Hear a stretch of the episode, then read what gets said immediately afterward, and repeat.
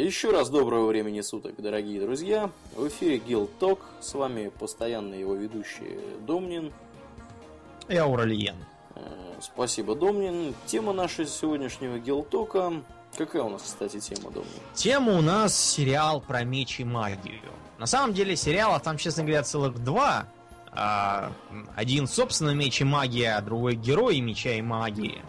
Но э, мы про них, в общем, упомянем сразу и про тех, и про всех. В большей степени, правда, про героев, поскольку они более популярны в широкой публике, да и у нас тоже. Ну да, да, да. Итак, с чего все началось? С того, что э, в один прекрасный день, бог знает в какие годы, э, появилась первая часть игры, называвшаяся незатейливо Might and Magic. Э, Это была вариация на тему популярного тогда словосочетания Sword and Sorcery. Э, Пока еще термин фэнтези не прижился для широкой публики, так называли э, фэнтезийные миры. Ну а тут была Might and Magic для разнообразия. На самом деле это была не фэнтези, строго говоря, а научная фантастика, потому что речь там шла про какие-то там космические станции, на которых, собственно, и околачивались э, разные там эльфы и орки. А, Сюжет э, серии Меч и магия в основном строился вокруг того, как э, злые роботы бьются с добрыми роботами, и все это они делают руками эльфов и орков. А, И все время там случались какие-нибудь галактического уровня катаклизмы, то корабль начинал лететь в сторону ближайшей звезды, то на них нападали инопланетяне, которых там принимали за демонов, э, то еще чего-то случалось. Э, Вот, в общем, э, это была на самом деле научная фантастика, а не фэнтези. А герои меча и магии возникли как такое потомство между Might and Magic и игрой King's Bounty, вышедшей в 91 году. О. А, Я тут да. не знаю, наверное, наши слушатели это услышат. Ты, может быть, не услышал. У меня тут заиграл страшный ролик. А страшный ролик у меня заиграл, потому что я вот ввел в Google меч и магия и попал на сайт, первый в выдаче сайт Might and Magic э, Heroes Kingdoms ubi.com. И это, как они утверждают сами, первая многопользовательская э, ММО, да, собственно, она есть многопользовательская, по миру меча и магии. Жуть какая тут такой ролик. Браузерка. Браузерка, да. Да, Вот. бра- браузерок настрогали по всему, чему Настрого. можно. Причем, причем на сайте, я так понимаю, имеющем отношение некоторое к Ubisoft. Да. Ну ладно. они правообладать. Да, извини, что я тебя перебил. Э, Значит, в общем, от- да, получился такой гибрид.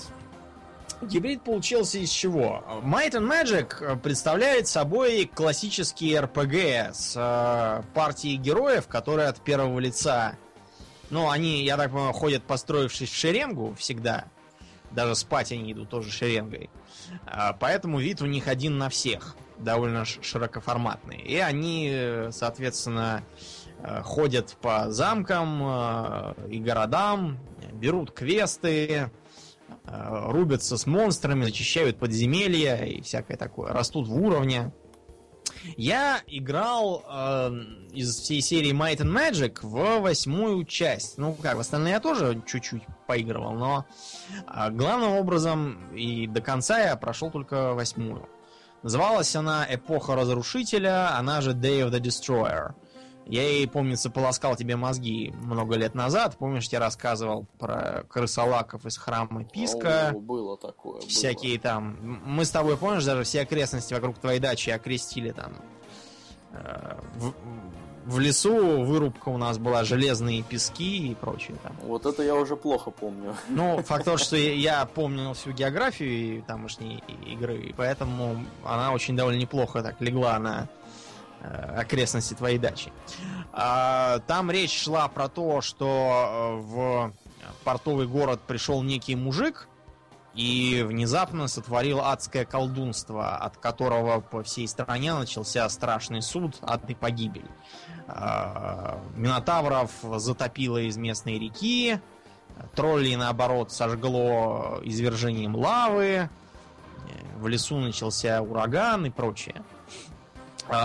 Партии приключенцев нужно было бегать по округе, выяснять, что, что случилось, и под конец э, выяснить, что этот самый мужик это тоже робот, э, посланный, собственно, создателями космической станции, на которой все это творится. И он запрограммирован зачистить этот мир, потому что в нем появились демоны. На все объяснения, что демонов давно уже убили без его помощи, он говорил, что как бы все понимает, но, к сожалению, э, деактивации программы не предусмотрено. Но зато он подсказывает, каким образом можно его уничтожить. Там было, в общем, довольно интересно с точки зрения географии. Там были самые разные земли, начиная от э, лесов, э, кончая пустынями, подводным миром, всякими прочими стихийными мирами, Э, там надо было делать определенный выбор в сюжете, кого поддерживать, некромантов там или клириков. В общем, игра была интересной. А герои меча и магии от э, брака этой серии Might and Magic с King's Bounty, которая представляла собой э, такую эпическую игру про ездившего рыцаря по миру и бившегося в пошаговом режиме. Да, это старье такое. Я помню, я Древний. приехал, приехал как-то к своему другу, у него появился только-только компьютер, там еще 386, мне кажется, у него было. Вот он играл в этот King's Bounty. Я помню, что уже тогда меня идея, в общем-то, поразила приятно этой игры. Э, вот, и э, действительно, это была такая находка, я считаю, игровая механика. Ну вот, вот ну, если ты не возражаешь, я вот да. немножко внесу, внесу, внесу ясности и фактологии в твой э, замечательный рассказ, который ей как-то не очень страдает. Я просто э, открыл в Википедии Might and Magic, э, значит, страничку. Я сейчас тебе ее пришлю, вот, а параллельно буду рассказывать. Значит, оказалось, да, я вот просто как человек, который играл больше в героев Меча и Магии, я вот был приятно удивлен, что эта серия компьютерных игр, э, в общем-то, берет, берет свое начало аж в 1986 году. Ну, а я говорю. В, в году моего рождения, можно сказать. Вот, э, The Secret of the Inner Sanctum. И с 1986 года по 2002 год было выпущено 9, э, если я не ошибаюсь, я правильно их посчитал, 9 игр 2, 3, 4, 5. Нет, минутку, подождите. Вот здесь два раза, две пятых версии Dark Side of Xin и World of Xin. Оба в 2000, э, оба в 93 году. Не знаю, почему так вышло. Вот, надо будет потом более подробно поглядеть. В общем, вышло 10 игр, которые Might and Magic имеют в названии. Они все пронумерованы сквозной нумерацией со второй по девятую версию. Соответственно, спин к этой серии являются серия героев меча и магии, первая игра которой, Heroes of Might and Magic, вышла аж в 95 году. А, соответственно, в этой серии были первая, вторая, третья, четвертая, пятая и шестая, так сказать, игры. Шестая вышла э, Might and Magic двоеточие Heroes 6, то есть у нее название несколько другое, потому что, я так понимаю, там права куда-то передавались. Она вышла в 2011 году. Э, исторически и серия появилась в компании, то есть разработчиком была компания New World Computing. Э, начало которой... Джона Ван Каннегема. Да, Джона Ван Каннегема, широко известно в узких кругах. Соответственно, в этой же, в этой же вселенной игровой происходило действие Crusaders of Might and Magic серии игр и Dark Messiah of Might and Magic. В 2003 году компания издававшая игры, обанкротилась, и права на серию Might and Magic выкупила Ubisoft. Соответственно, с 2006 года Ubisoft продолжает выпуск игр под маркой Might and Magic, является все, издателем всех игр бренда, и действие перенесено в новый игровой мир Асхан, который был создан сотрудниками Ubisoft. Да, с этим Асханом э, такая тема, что по-английски-то он Ашан, и вызывает ассоциации с э, одноименным магазином. магазином да. Это да. Соответственно, кроме вот этой основной серии Might and Magic и спин Героев Меча и Магии, есть еще другие некоторые игры, в частности Ubisoft в этой же, в общем-то, в этом же сеттинге выпущены были игры Dark Messiah of Might and Magic 2006 года, Might and Magic Heroes Kingdoms 2009 и Might and Magic Clash of Heroes 2009. Также есть неофициальное продолжение, вышедшее в 1995 году, Swords of Xin. Да, она для пятой части. Да, для пятой части. Или для какой? Для четвертой? Да, для, общем, для я думаю, что я думаю, что для пятой скорее, потому что тут про Ксин было 92-93 годы. Да, точно, это было на движке пятой части. Фанаты какие-то были. Вот. Соответственно, вот небольшая фактология, чтобы люди более или менее представляли, что вообще тут происходит. Самое интересное, что вот я смотрю список платформ, для которых выходила игра. Здесь перечислены, знаешь, такие старперские, как Apple II, Macintosh, IBM PC, Commodore 64, NES. NES, господи, Nintendo да. Entertainment System. Более известная как Dendy, по да. своему дрянному аппаратному клону. Да, Sega Mega Drive, SNES, Amiga. Ну, SNES, мне кажется, вот как раз SNES, а может быть и нет. Супер. Нет, Супер Nintendo. Супер... Оно и есть. Да, да, да, точно. Это Супер Nintendo и Amiga. Ну, Амигу, я думаю, мало кто помнит. Я думаю, что максимум на компьютерах играли. И, может быть, на Денде. Я вот, кстати, на Денде ни разу не видел всей этой шарманки. Вот. Так что вот такой вот, такой, такая вот картина, друзья. Есть основная серия Might and Magic, а есть герои. Вот. Соответственно, более популярны, наверное, в наших краях действительно будут герои. Герои. Да. Ну, извини, что я тебя а, перебил. Ничего, ничего. Прод- продолжай свое повествование. В общем, а, герои появились как э, такой компромисс между двумя сериями. С одной стороны, там все равно надо было ездить э, фигуркой на коне между замками и подземельями а, и вести тактические бои в пошаговом режиме. С другой стороны, там весь мир и сюжетные линии относились к миру меча и магии. Правда, вот в героях научной фантастики там практически не было а, были пере перетянуты все монстры, там всякие страны, э, государства и прочее.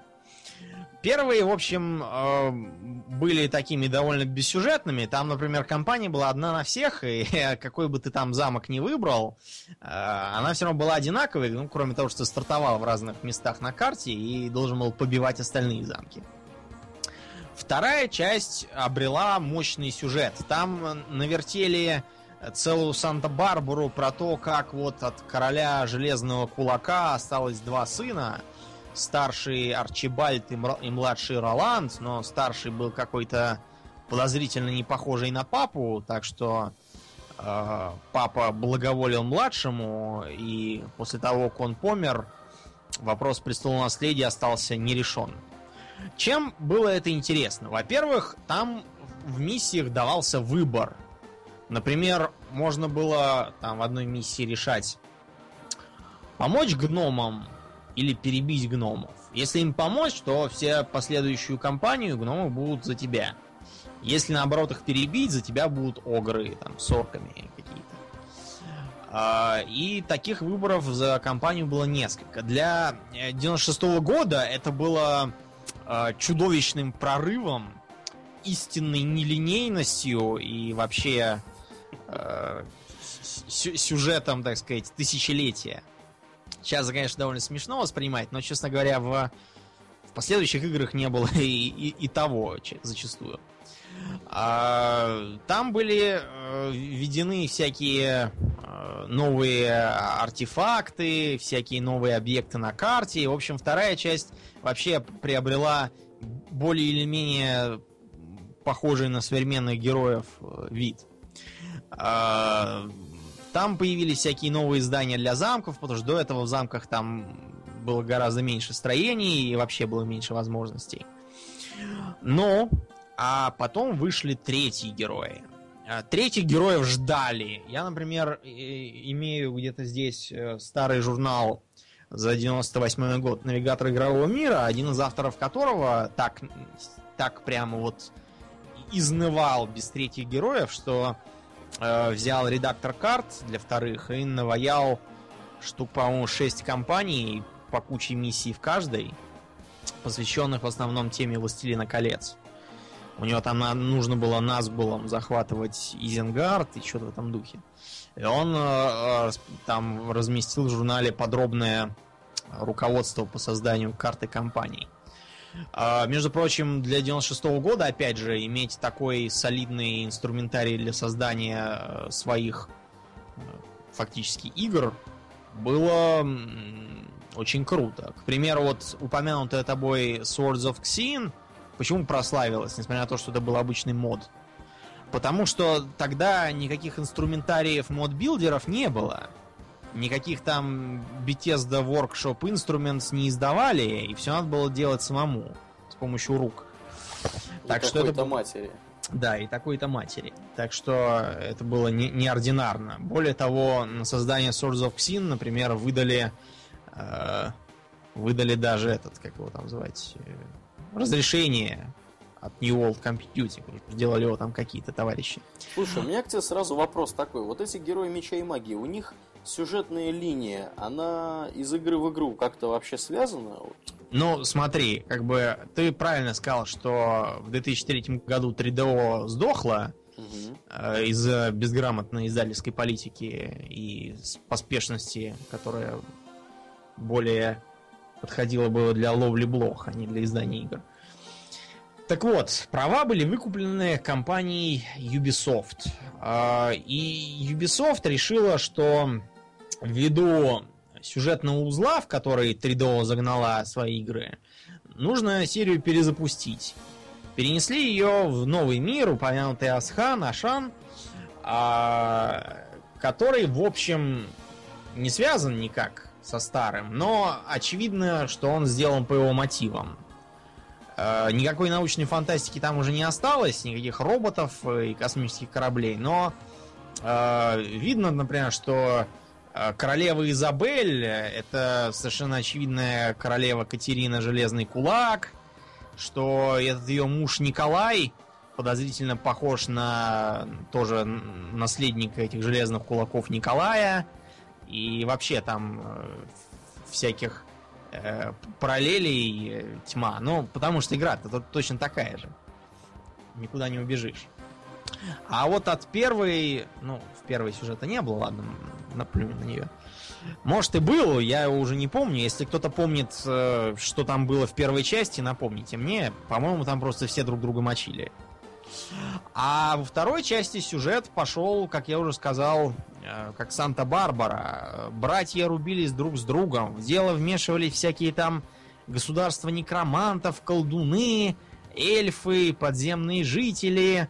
Э, жена Роланда, младшего брата, уплыла к себе домой, чтобы принять бразды правления. Выяснила, что на ее королевство Эратию или Эрафию, фиг ее знает, уже понабежали из-под земли всякие монстры, с ними надо биться. И вот с этого начинается сюжет третьей части.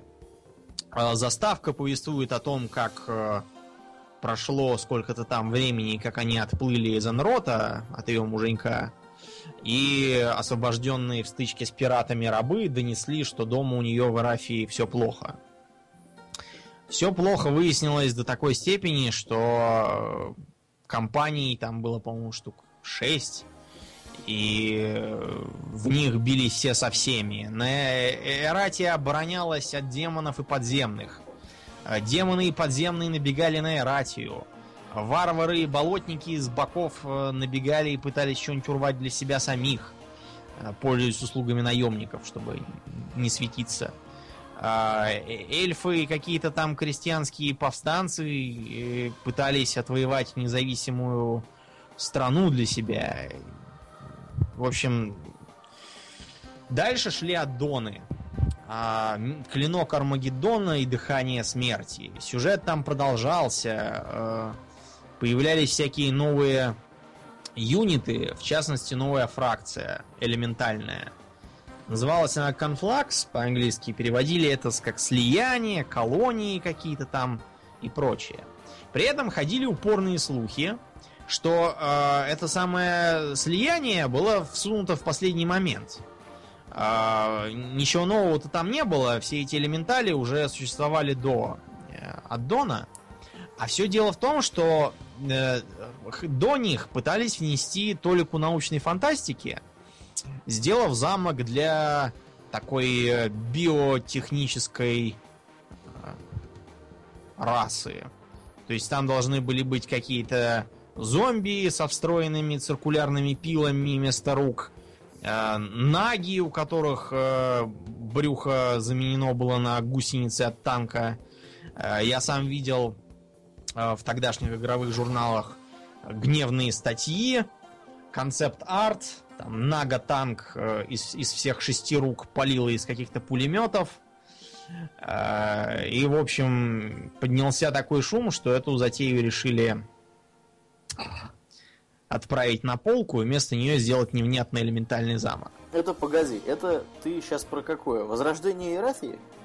Это аддон к ней, клинок Армагеддона. А, клинок Армагеддона. Я вот просто смотри, я, вооружившись в Википедии, разглядываю статью, которая очень, кстати, очень большая, невероятно большая. Я в Википедии давно не видел таких здоровых статей, посвященных чему-либо. Ну, вот это вот статья, которая посвящена, собственно, третьей части игры.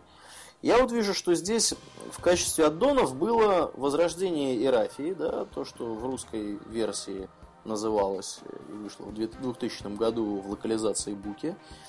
Потом был клинок Армагеддона, а потом было дыхание смерти. Вот. Да. Они все добавляли компании. У меня, например, где-то тут лежит э, все сразу. И клинок Армагеддона, и дыхание смерти там тоже включено. Вот эти элементали, вот ты сейчас про, про них рассказывал. Э, собственно, где они были? В клинке Армагеддона они появились. клинке Армагеддона, все, понял. Да. Вот, смотри еще, что пишут. Дополнительно к двум аддонам в конце 2000 года компания 3DO выпустила серию Хроники Героев. Да, но, в общем, это было про похождение некого мужика по имени Тарнум, который там, то ли он, он какой-то варвар был, который наделал дел, и за это был сослан э, обратно богами, чтобы все это исправлять. На практике это выглядело как такое выколачивание бабок, потому что каждая из этих восьми хроник представляла собой одну компанию. Разумеется, деньги-то брали за каждую по отдельности. Mm-hmm. Вот. Так что, в общем, туда и дорога этой 3DO с ее жадностью. Третьи герои были э, больше, чем хитом. Они стали такой, как бы, игрой в себе. Э, их так и называют там третьи герои. А, это была вершина развития серии, в котором ее направляла 3DO. И в нее до сих пор играют многие, признают остальные части последующей ересью и богохульством. И для нее даже сочинили фанатский аддон, который ее сильно преображал. Назывался он «Во имя богов», по-русски, по-английски был «The Wake of Gods». По сути дела, это был такой инструментарий для модов. Там были сделаны всякие новые монстры, артефакты, э, возможность замки там по-всякому ломать и переделывать э, и прочее там такое. Э, были попытки внести новый э, э новый такой как, как это сказать графический стиль, но, честно говоря, третья часть в этом смысле представляла гораздо меньше свободы. Так вот, почему я сказал, что третья часть была вершиной? А, подожди, давай я еще, давай. еще пару, пару замечаний вставлю э, по поводу популярности. Ну, в общем-то, фактом, который свидетельствует о популярности игры, может быть еще и тот факт, что 31 э, декабря 2011 года то есть, по сути, да, в начале 2012 года была выпущена первая бета-версия неофициального коммерческого дополнения в игре Horn of the Abyss, который включал в себя новый город и расширение, позволяющее вводить новые элементы, монстров, героев, города, полноценно воспринимаемые, отображаемые игрой, а также множество мелких дополнений.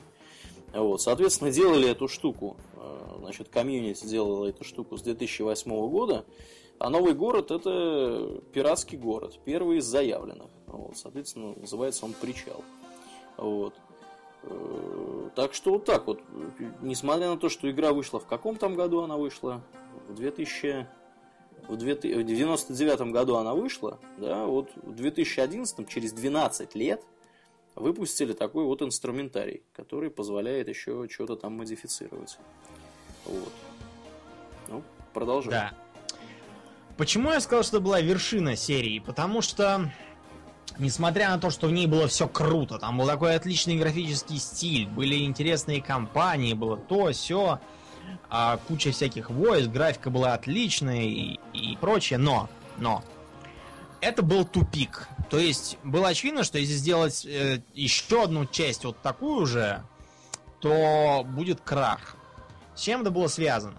Э, в первой и второй частях замки здорово отличались. В первой даже, наверное, больше, чем во второй. То есть там, проще говоря, в одних были там летающие существа, в других были стрелки, в третьих, например, у людей там первый юнит был бестолковым, э, крестьянином самым слабым, но зато он был очень многочисленный. Если людям дать развиться, то они там на последних уровнях уже делали большую армию. А, в общем, у всех было свое лицо. Третьих героях своего лица ни у кого уже, считай, не было. У всех были летающие существа, у всех были стрелки. Разница между замками заключалась во всякой ерунде. То есть там... Э, ну, хорошо, там у, вот, у у человеков была конюшня встроенная.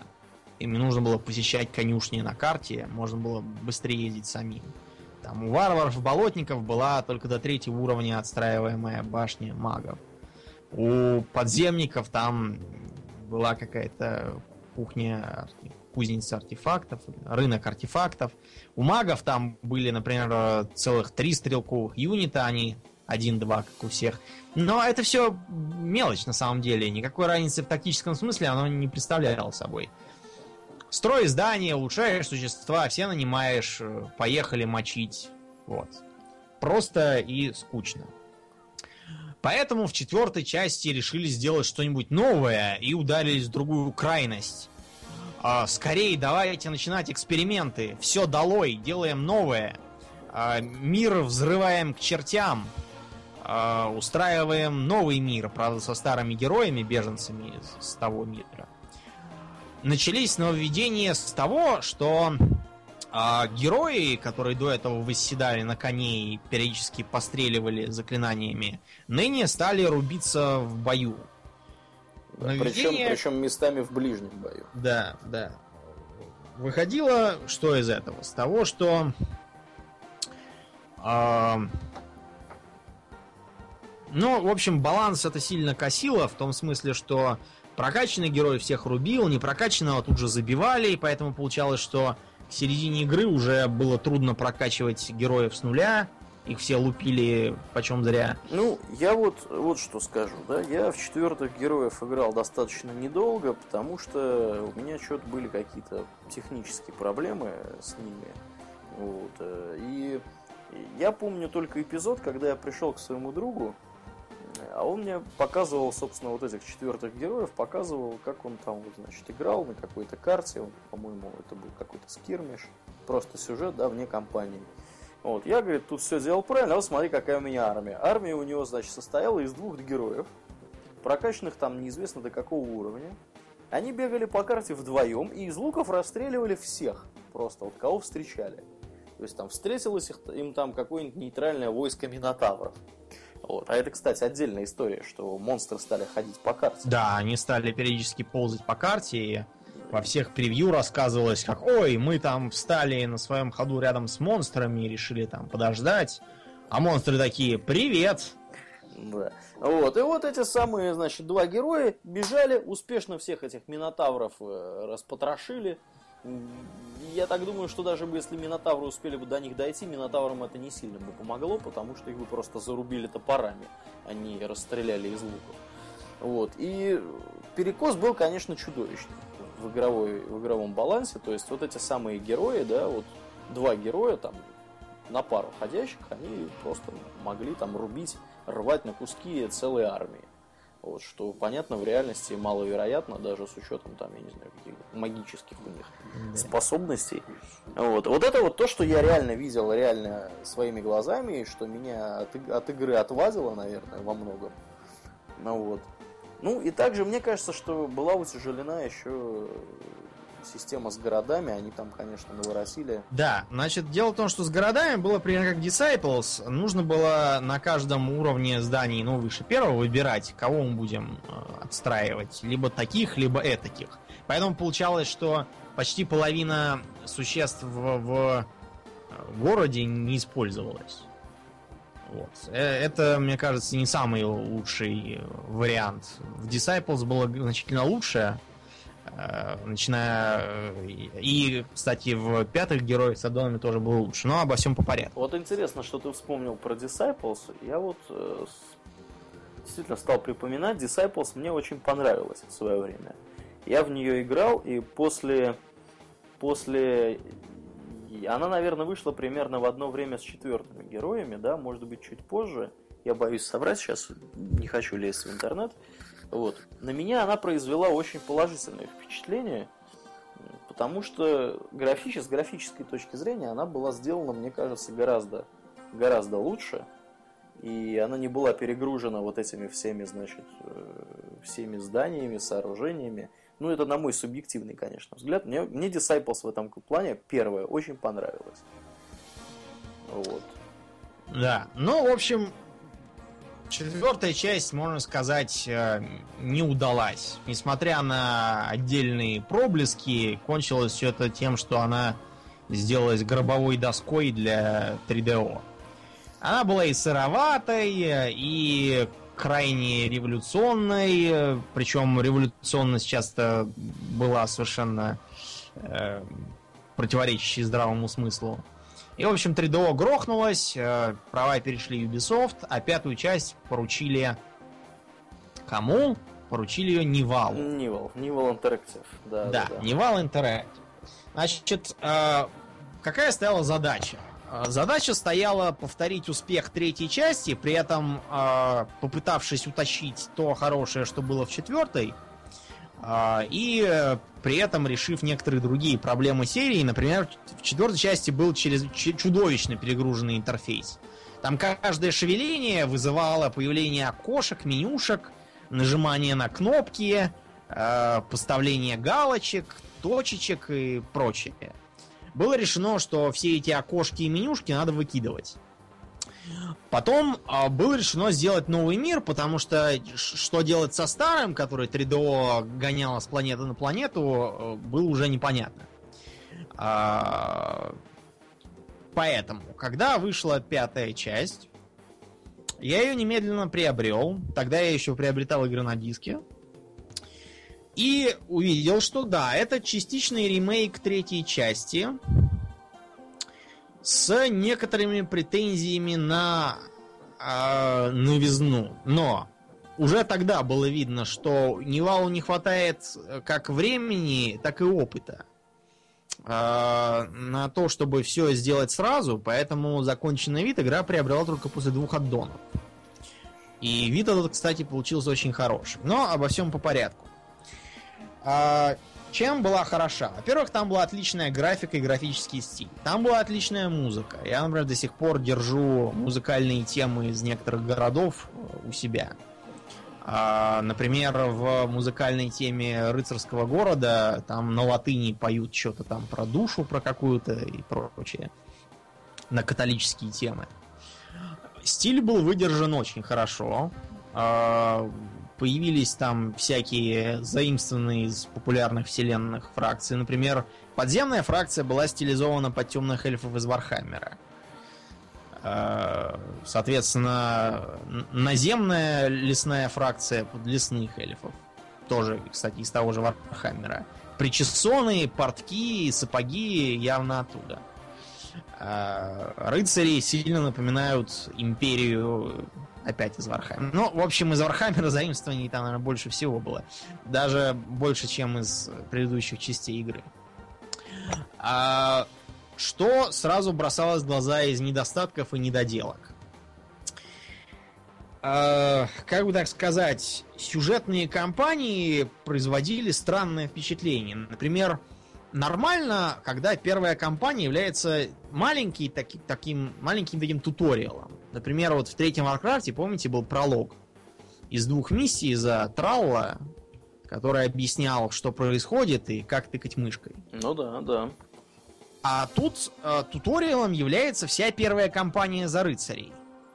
Э, все пять миссий натужно объясняют, вот в этой мы будем учиться нанимать лучников, вот в этой мы будем изучать заклинаниями, вот... Э, это все можно было уметь в две миссии. Э, серия уже старая, все все прекрасно знают и без этого. Далее. Тем более, что основные принципы управления, да, и... Элементарные, Эле... да. Они не, не то, что элементарно, они вообще не поменялись со времен предыдущих, предыдущей части, например, вот третьей. Э, то есть э, игроку, который садился играть, не составляло никакого труда разобраться в том, что, собственно, ему тут предлагают, если он играл в третью или в четвертую часть. Смысл был тот же самый. Да, потом э, сюжет был странноватым, причем я не мог понять, э, как бы куда он идет, пока потом не выяснилось, что э, вообще все пятые герои это такой пролог для э, игры Dark Messiah of Might and Magic. Э, там пересекаются персонажи, и, и играть в этой Dark Messiah, оказывается, нужно за сына королевы Изабель, за которую играешь в этой самой первой туториальной кампании.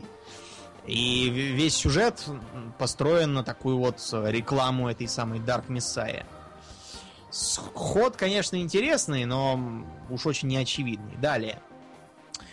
Было вставлено по компании за каждый замок. Но вот такой вот механистический подход привел к тому, что одни компании были проработаны хорошо, а другие компании были проработаны нехорошо. А, нехорошо, на мой взгляд, была проработана компания за лесных эльфов. А, там вообще сюжет был такой довольно шаблонный в стиле там Жанна Дарк такая, терзаемый демон, злая и хитрая суккубка, э, темные эльфы под землей копошатся, э, маг там какой-то. Кстати, маги вышли отличные, маги такие арабско-индийские, ездят там на слонах, курят кальяны. Э, все у них там в халатах и челмах. Очень прикольно. По крайней мере, в третьей части маги, на мой взгляд, были гораздо хуже. Там был какой-то непонятный у них стиль. Так вот, а компания залесных эльфов была вообще чудовищной, потому что а, герой этой компании, эльф Фейдаэн, а, такое впечатление был такой пародией, что ли, на, раз, на расхожие штампы про эльфов. Он сильно напоминал э, эльфов из второй части игры Overlord. Только в Оверлорде там она все имела явно юмористический и пародийный характер, а в героях это все было с серьезной миной. Ну-ка, ну-ка, давай-ка расскажи. Я Эльф... ага, я в Оверлорда играл только в первого, второго. Ну, во, во второй там вот были такие эльфы, э, хиппи, растаманы, любившие природу и требовавшие защищать зверюшек. Вот э, в героях эльфы получились ровно такими же. То есть а, в компании, например, за демонов там какой-то эльф постоянно путается под ногами и э, толкает всякие пафосные речи, что, мол, там он не позволит осквернять леса подлым демонским ордом. А компания за самих эльфов отмечена э, чудовищными, ужасными стихами. Главный герой этой компании постоянно читает стихи. Э, на любое шевеление у него очередные стихи, причем я не знаю, кто их сочинял. У меня лично уже к третьей строке первого же стихотворения началась э, кровь из ушей, потому что я не знаю. какая. Да, вот на, на радио стихотворная реклама обычно такого же уровня, поразительная бездарность. Поразительная. Я не знаю, мне кажется, эти стихи он должен был читать врагам и, и обходиться без армии, потому что а, враги бы сразу начинали в корчах валяться по полу и, и умолять прекратить это издевательство. Ну и потом сама эта компания тоже была крайне очевидной. Например, там нужно было убить ставшего вампиром покойного короля. Но а, убить его можно было только с помощью фениксов. Причем про это, по-моему, нигде не говорилось. Где этих фениксов брать? Так его можно было там убивать 40 раз, он все равно возрождался. А пока ты не догадаешься побежать на другой конец карты к какому-то мошеннику и получить от него фениксов, э, так и будешь по кругу с ним ходить.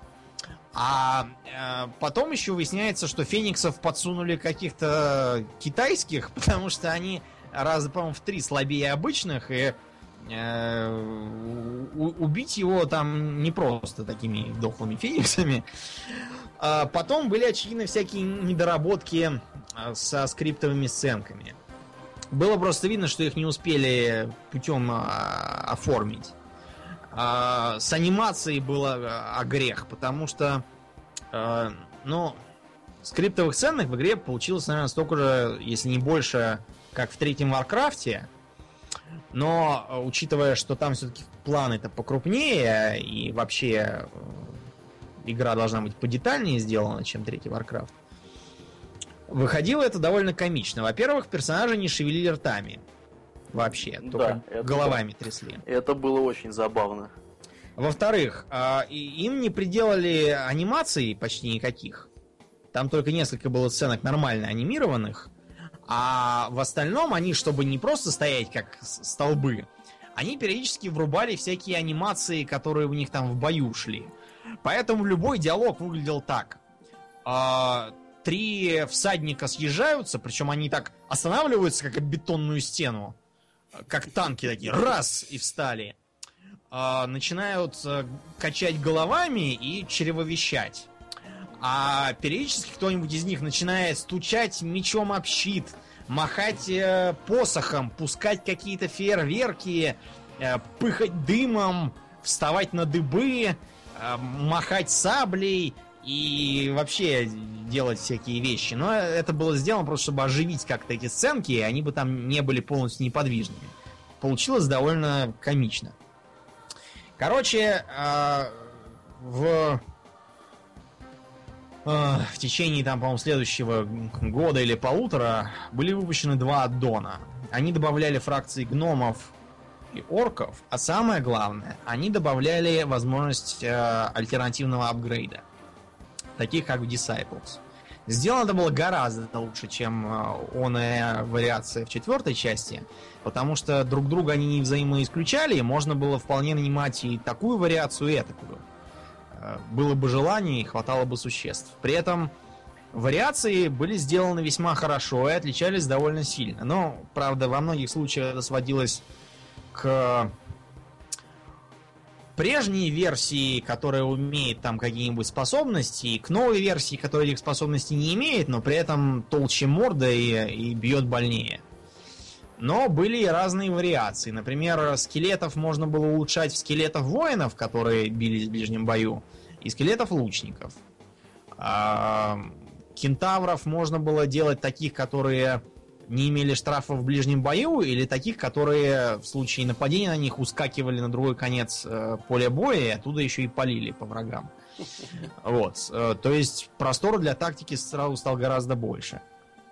Фракция орков была очень интересной в том смысле, что у них не было магии вообще никакой, но вместо этого у них были всякие а, боевые кличи и очень мощные существа, потому что они в ходе боя могли э, впадать в боевую ярость, которая очень здорово им э, улучшала характеристики и добавляла способностей. Так что в ближнем бою они там всех рвали. Сами орки были сделаны как такие татаро-монголы э, в меховых шапках с характерными монгольскими усами. Э, Очень атмосферно. А гномы имели руническую магию, которая тратила ресурсы вместо маны. Вот, в общем, в пятых я играл с большим удовольствием. Все эти аддоны купил и прошел.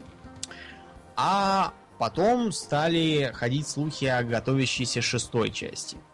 Первое, что я с удивлением узнал, то, что ее почему-то называют не Heroes of Might and Magic 6, а Might and Magic Heroes 6. Да.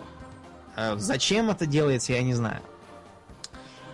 Второе, что я узнал, то, что ее будут делать не, Nival. Вот это меня обеспокоило, потому что как бы Nival уже показали, что, по крайней мере, после двух аддонов они могут сделать хорошую игру. А фиг знает кто, кого они там пригласили. Это был Black Hole Entertainment. Black Hole Entertainment доселе мне лично был известен как разработчик игры Warhammer Mark of Chaos. Mark of Chaos это, очевидно, была попытками сделать ремейк древней Warhammer э, Shadow of the Horned Red, которая была отличным варгеймом. Там нужно было играть за капитана наемников, э, бьющихся там с крысолаками, со всякими и мертвецами. Там было нужно постоянно делать нелегкий выбор, то есть там, например, помочь графине или не помочь, но зато э, успеть занять замок вовремя. Э, послать кавалерию э, засадного полка в бой или не послать, потому что эта кавалерия стоит денег, она на деревьях не растет, а деньги тоже тебя не бесконечные. Можно было очень легко всю армию потерять и остаться с фигой. Игра бы стала непроходимой. В общем, затея не удалась, потому что, с одной стороны, э, было видно, что многого сделать то ли не сумели, то ли не успели. Например, герои ходили по карте и изредка имели развилку, но развилка это выглядела в стиле хотите потратить 10 минут на э, бой с э, вражеским боссом, которого вы все равно убьете без всяких проблем. Ткните в него мышкой, герой его убьет. И получить артефакт. Конечно, хотим. А, предполагалось, я так понимаю, что там будет выбор, как вот в той древней игре сюжетных всяких событий, но этого сделать не смогли. Потом там была довольно здорово примитизирована тактика. А, например, мушкетеры, как я внезапно узнал, прекрасно могут стрелять а, волшебными пулями, которые просто огибают своих и через их головы перелетают во врага. Вот это прогрессивная тактика, я считаю. Да. В общем, там был какой-то странный такой слишком уж упрощенный бой. Знай, строй рукопашников спереди, стрелков сзади. Все, можно ломить стеною и всех врагов избивать. Никаких там особых э, хитростей не было, всяких там правил настольного Вархаммера перенесено тоже не было, которые делают игру интересной. Короче, нельзя сказать, что прямо там отстой, но и ничего хорошего. Я один раз прошел и забыл по нее. Это была первая новость. Вторая. Э, графический стиль не то чтобы поменяли, а просто сделали каким-то таким более э, цветасто, карамельно и при этом таким Ня... серьезным каким-то. Да, честно говоря, производил это странный вид. С одной стороны, э, рыцари стали какими-то белоснежными, и пафосными, с другой стороны, скажем, э, некроманты превратились в каких-то паукопоклонников, живущих в зиккуратах. Да, ну, потом я увидел, что сильно изменили систему роста в уровне. Вместо того, чтобы как раньше выбирать из э, случайно выпавших и исходящих из того, что было взято ранее способностей, тут можно было прокачиваться системой талантов, похожей немного на World of Warcraft. Во что это вылилось? Вылилось это в то, что э, все прокачивается одинаково всегда. Все известно наперед, никакого, никаких вариаций, случайностей, знай, качай, любимое и все. Никаких требований, э, как раньше было в пятых героях, нет. В пятых героях, например, была такая вещь, как skill wheel. Там э, все навыки имели вид такой концентрической окружности, при которой самые крутые навыки были в центре. И они требовали определенного сочетания э, периферийных навыков. Угу. Вот это требовало весьма тщательного планирования и представляло собой отдельный интерес. Тут это порезали. Порезали также и ресурсы, выкинули там все самоцветы какие-то, там были еще ртуть, сера. Нельзя сказать, чтобы я сильно этому огорчился, но опять непонятно, зачем это. Города. В пятой части была прекрасная, отлично сделанная фишка с экраном города. Города были очень красивыми, очень большими, самыми большими во всей серии. Камера их очень красиво облетала под музыку. А в шестой части сделали, по-моему, даже хуже, чем в первой, потому что а, город там открывался в маленьком окошке, а в этом маленьком окошке была крошечная такая картинка, напоминающая, знаешь, браузерные игры. Вот там mm-hmm. обычно такие.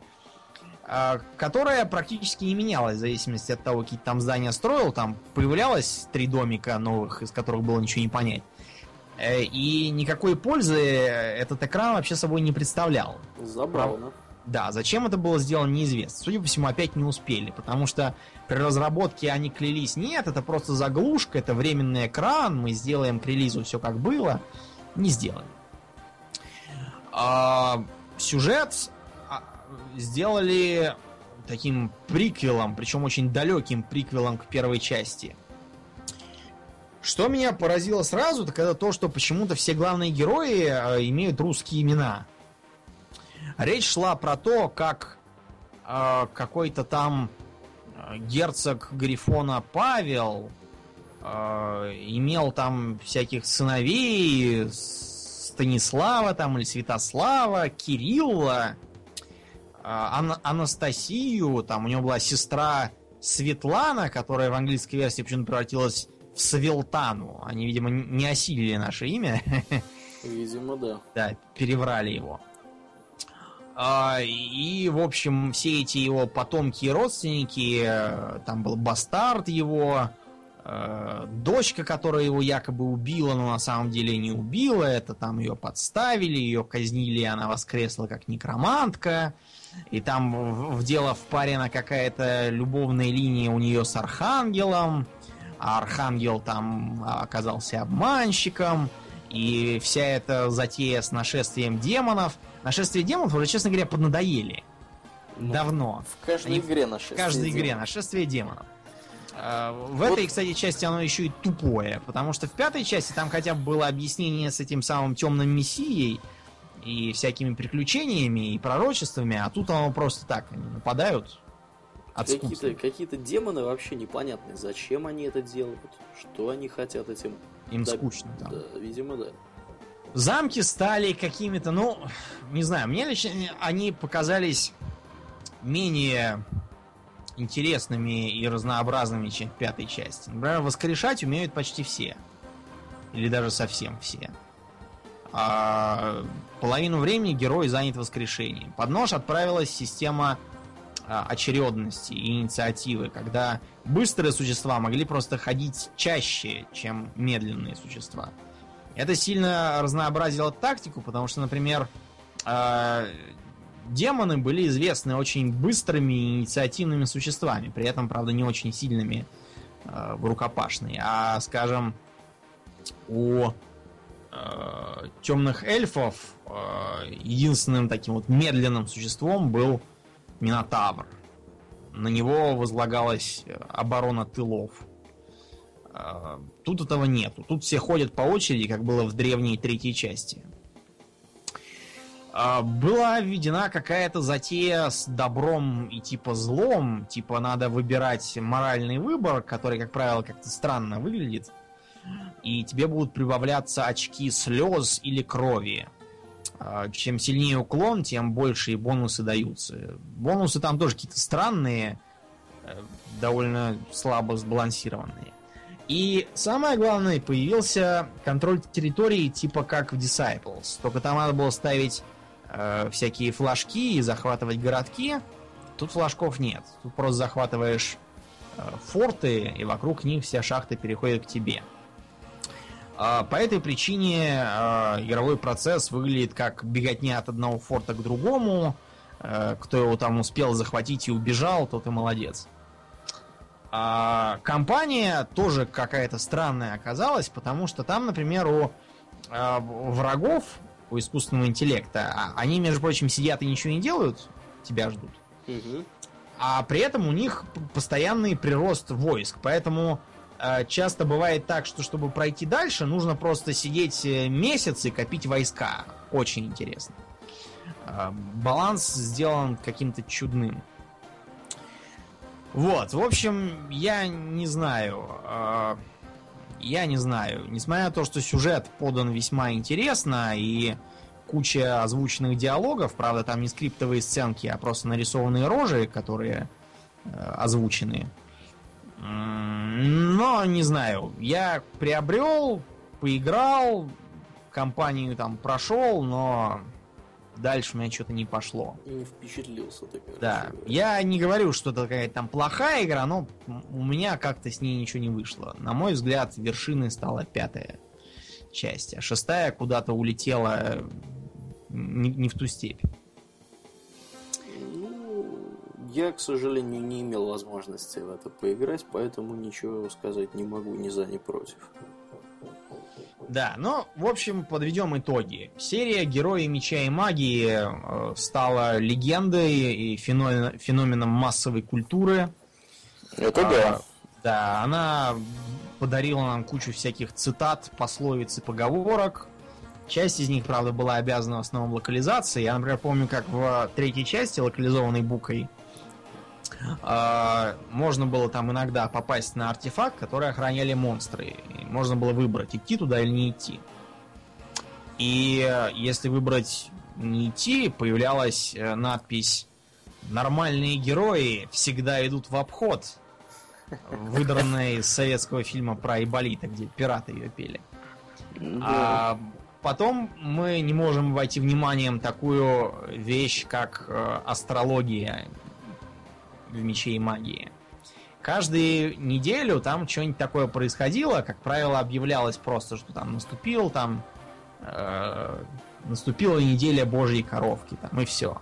Но иногда э, эта неделя что-нибудь означала. Например, в неделю чумы там не было прироста в городах. В э, неделю там какого-нибудь монстра, этот монстр начинал лезть из всех щелей. И э, иногда получались всякие довольно забавные комбинации, которые потом э, дали пищу для разных шуток. Например, э, любят пошутить всякие там темы типа там Астрологи объявили неделю Пасхи. Количество православных во всех городах удвоилось. Вот. А в пятой части это даже обыграли сами разработчики, потому что там была неделя хомячка прирост хомячков и хомячков-берсеркеров удвоился. Да, хомячки-берсеркеры это 5. Что? Вот. А, мы также не можем обойти вниманием такую вещь, как отдельные сценарии. Помнишь, мы тогда играли с тобой в третьих героев, там был сценарий, основанный на греческой мифологии. А, Там была огромедная карта, огромедная просто, еще и с подземным уровнем. Она была сделана в форме Греции. Там были всякие там боги греческие, всякие постоянно случайные события. А, можно было поехать в преисподнюю, там сразиться с самим Аидом. Ты играл, помнится, за замок, за, за Афину ты играл. Афина там страшно покарала Медузу Гаргону, превратив ее в чудище. В общем, это было чуть ли не интереснее, чем сами компании. Да уж, я вот, честно говоря, такого вообще не помню. Ну, довольно странно, потому что играл ты, а я только смотрел. Так да. что, наоборот, ты бы должен был помнить. Да, интересно, интересно. Все это очень, конечно, интересно. Да. Ну, я вот в ходе сегодняшнего выпуска сильно ностальгировал по третьим героям. Я, пожалуй, после выпуска еще почитаю Википедию на предмет того, чего там было. Интересно. Чтобы вспомнить и прослезиться? Чтобы вспомнить и прослезиться, да, примерно так. Вот. Ну, в принципе, да. Интересно мы, будет. наверное, да. Будем Сказали. заканчивать. Будем да, заканчивать. мы будем заканчивать, я уже вроде как истощился. Да, я думаю, что мы будем с интересом наблюдать за тем, что будет твориться э, и в Героях Меча и Магии, просто в серии Меча, э, Меча и Магии. Э, и мы надеемся, что все-таки там будет, будет какой-то оптимизм и будет движение в русле э, третьей части, хотя я знаю людей, которым на полном серьезе нравилась четвертая часть, они были от нее в восторге, говорили, что это самая правильная версия. Ну, не знаю, мы такие какие-то ретрограды в этом плане.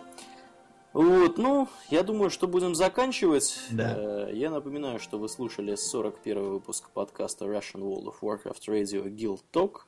И с вами были его постоянные ведущие Домнин и Аурлиен. Спасибо, Домнин. Всего хорошего. До новых встреч. Пока. Пока.